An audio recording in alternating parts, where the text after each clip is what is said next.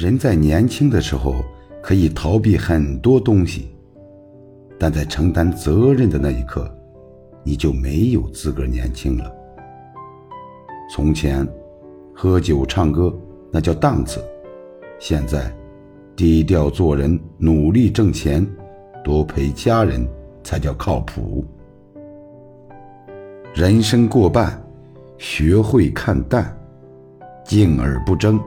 顺其自然，不要总是顾及别人的看法，否则人累心更累。走好自己的路，做好自己的事，每天开心笑胜过长寿药。要想明天更美好，先把自己照顾好。